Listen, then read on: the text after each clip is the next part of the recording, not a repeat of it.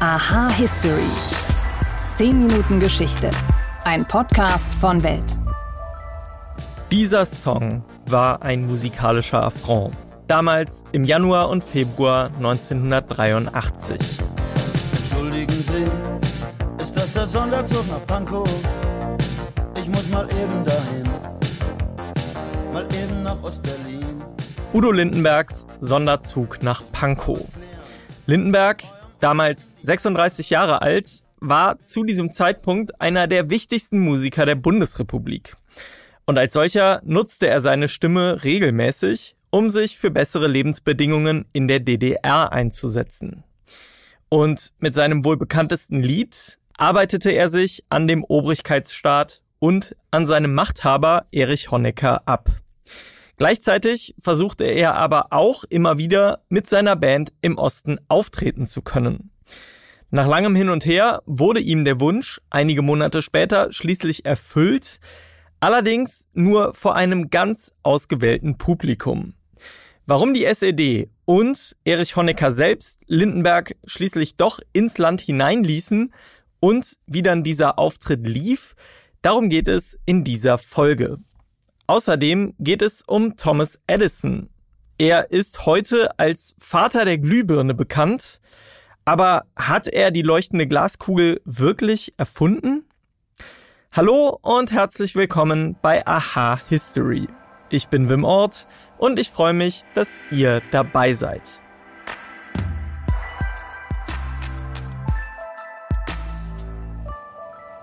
Ja, wäre es nach Udo Lindenberg gegangen, dann wäre dieser Auftritt im Palast der Republik in Ostberlin nur der Auftakt für eine ganze Reihe von Konzerten in der DDR gewesen. Am 25. Oktober 1983, da spielte der Musiker auf einem Festival namens Rock für den Frieden. Um keinen Ärger mit den DDR-Granten zu provozieren, hatte Lindenberg sich vorab sogar einverstanden erklärt, den Sonderzug nach Pankow explizit nicht zu spielen. Aber trotz seines Entgegenkommens wurden ihm weitere Konzerte in der DDR nach dem Festival von Seiten des Regimes verboten.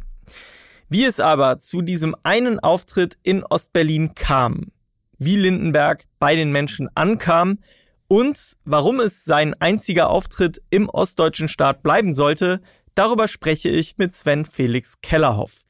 Er ist Historiker und leitet hier bei Welt das Geschichtsressort. Hallo Sven. Hallo Wim. Bis Udo Lindenberg dann 1983 schließlich in Ostberlin auftreten durfte, das war ja schon ein ganz schönes Hin und Her. Führ uns da mal durch bis zu diesem Punkt, wo er dann reingelassen wurde. Also Udo Lindenberg ist natürlich ein linker Künstler gewesen und er hat sich auch politisch eindeutig links in der Bundesrepublik engagiert. Aber gleichzeitig war er nicht steuerbar. Und äh, da war die SED-Diktatur ganz dagegen und waren Leute auf verschiedenen Ebenen der SED-Diktatur, sowohl in der Partei wie in der Stasi, ganz dagegen, so jemanden nach äh, Ostberlin oder in die DDR einzuladen. Äh, das konnte immer zum Ausbruch subversiver Gefühle führen und auch die Anhängerschaft von Udo Lindenberg.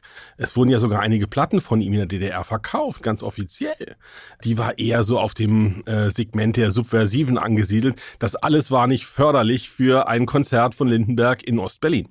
Gleichzeitig hat er ja einige Monate vor diesem Konzert, das dann stattgefunden hat, äh, sein Lied Sonderzug nach Pankow rausgebracht. Das war auch nicht unbedingt förderlich dann, um mit den Granten des Regimes sich Freunde zu machen.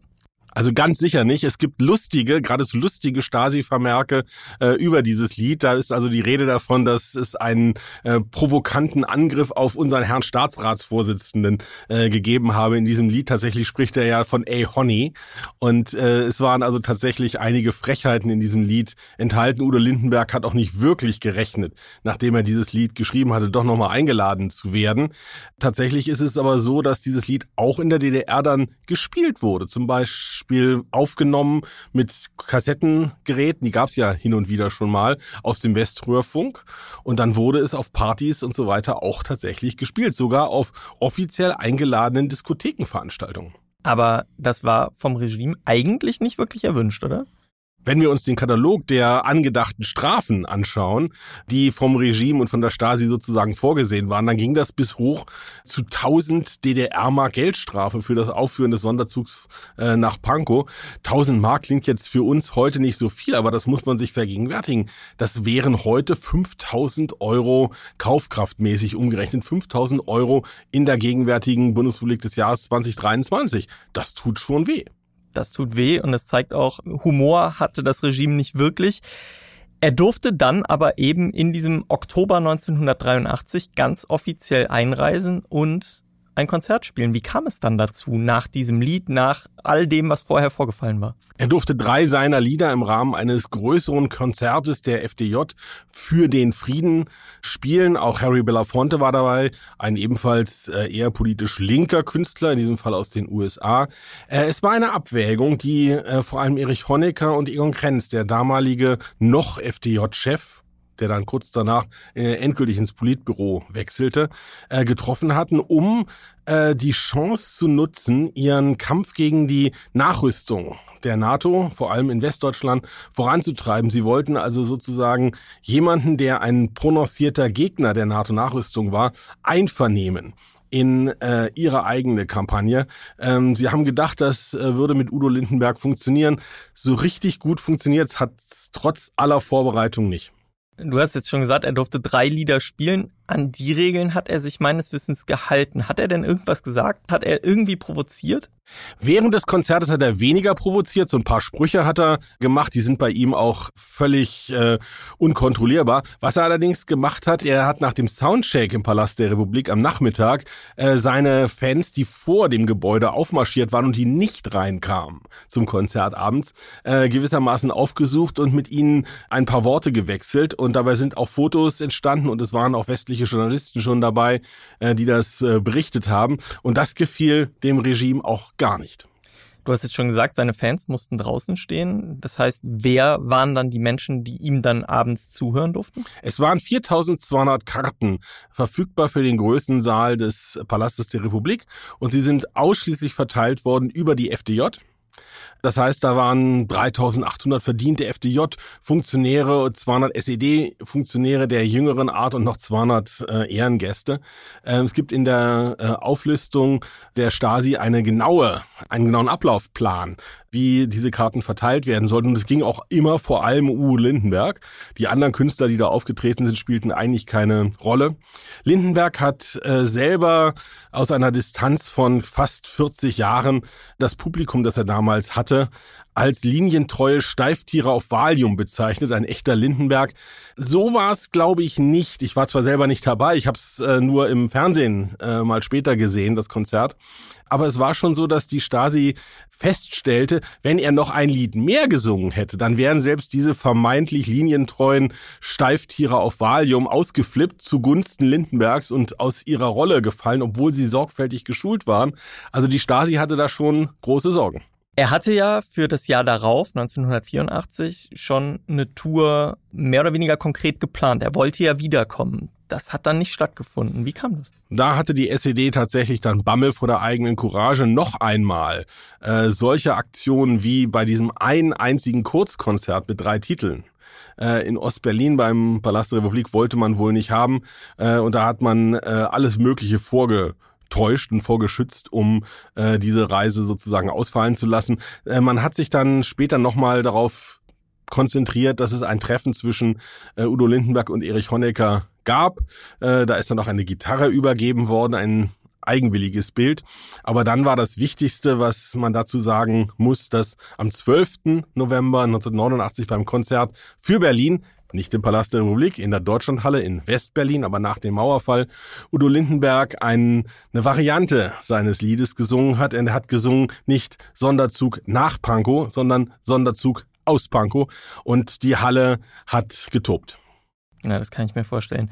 Sven Felix Kellerhoff, vielen Dank für deine spannenden Einblicke. Sehr gern. Von dem Konzert im Palast der Republik, damals im Osten bekannt als Erichs Lampenladen, geht es jetzt zu den Anfängen des elektrischen Lichts. Denn jetzt geht es um die Frage, hat Thomas Edison wirklich die Glühbirne erfunden?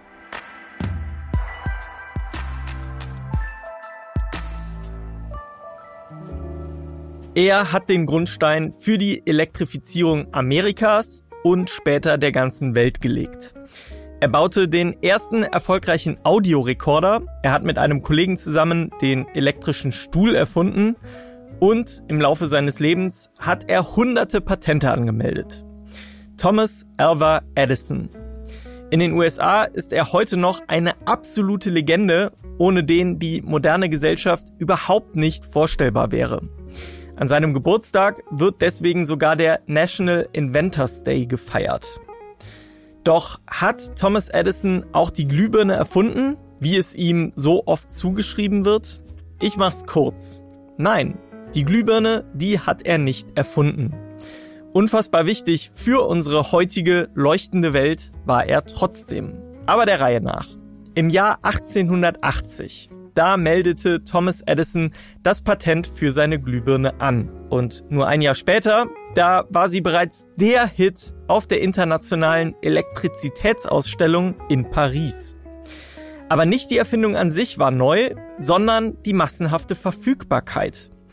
Denn andere hatten bereits Jahrzehnte vorher an elektrischem Licht gearbeitet, etwa der Schotte James Lindsay.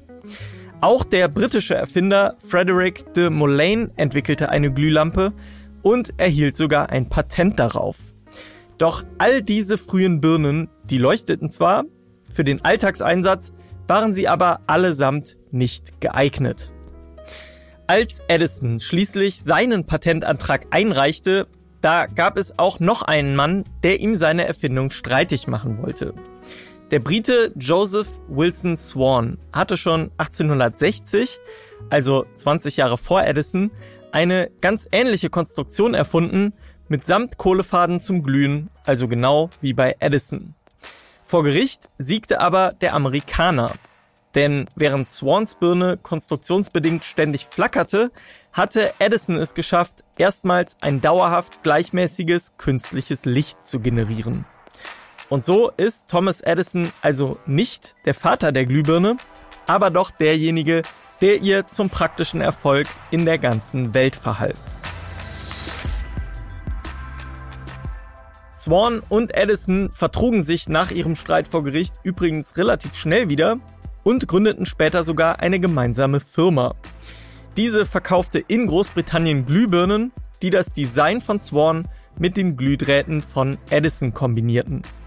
Ganz so erfinderisch wie Thomas Edison bin ich leider nicht, aber auf jeden Fall liefere ich euch am Montag wieder eine neue Folge von Aha History.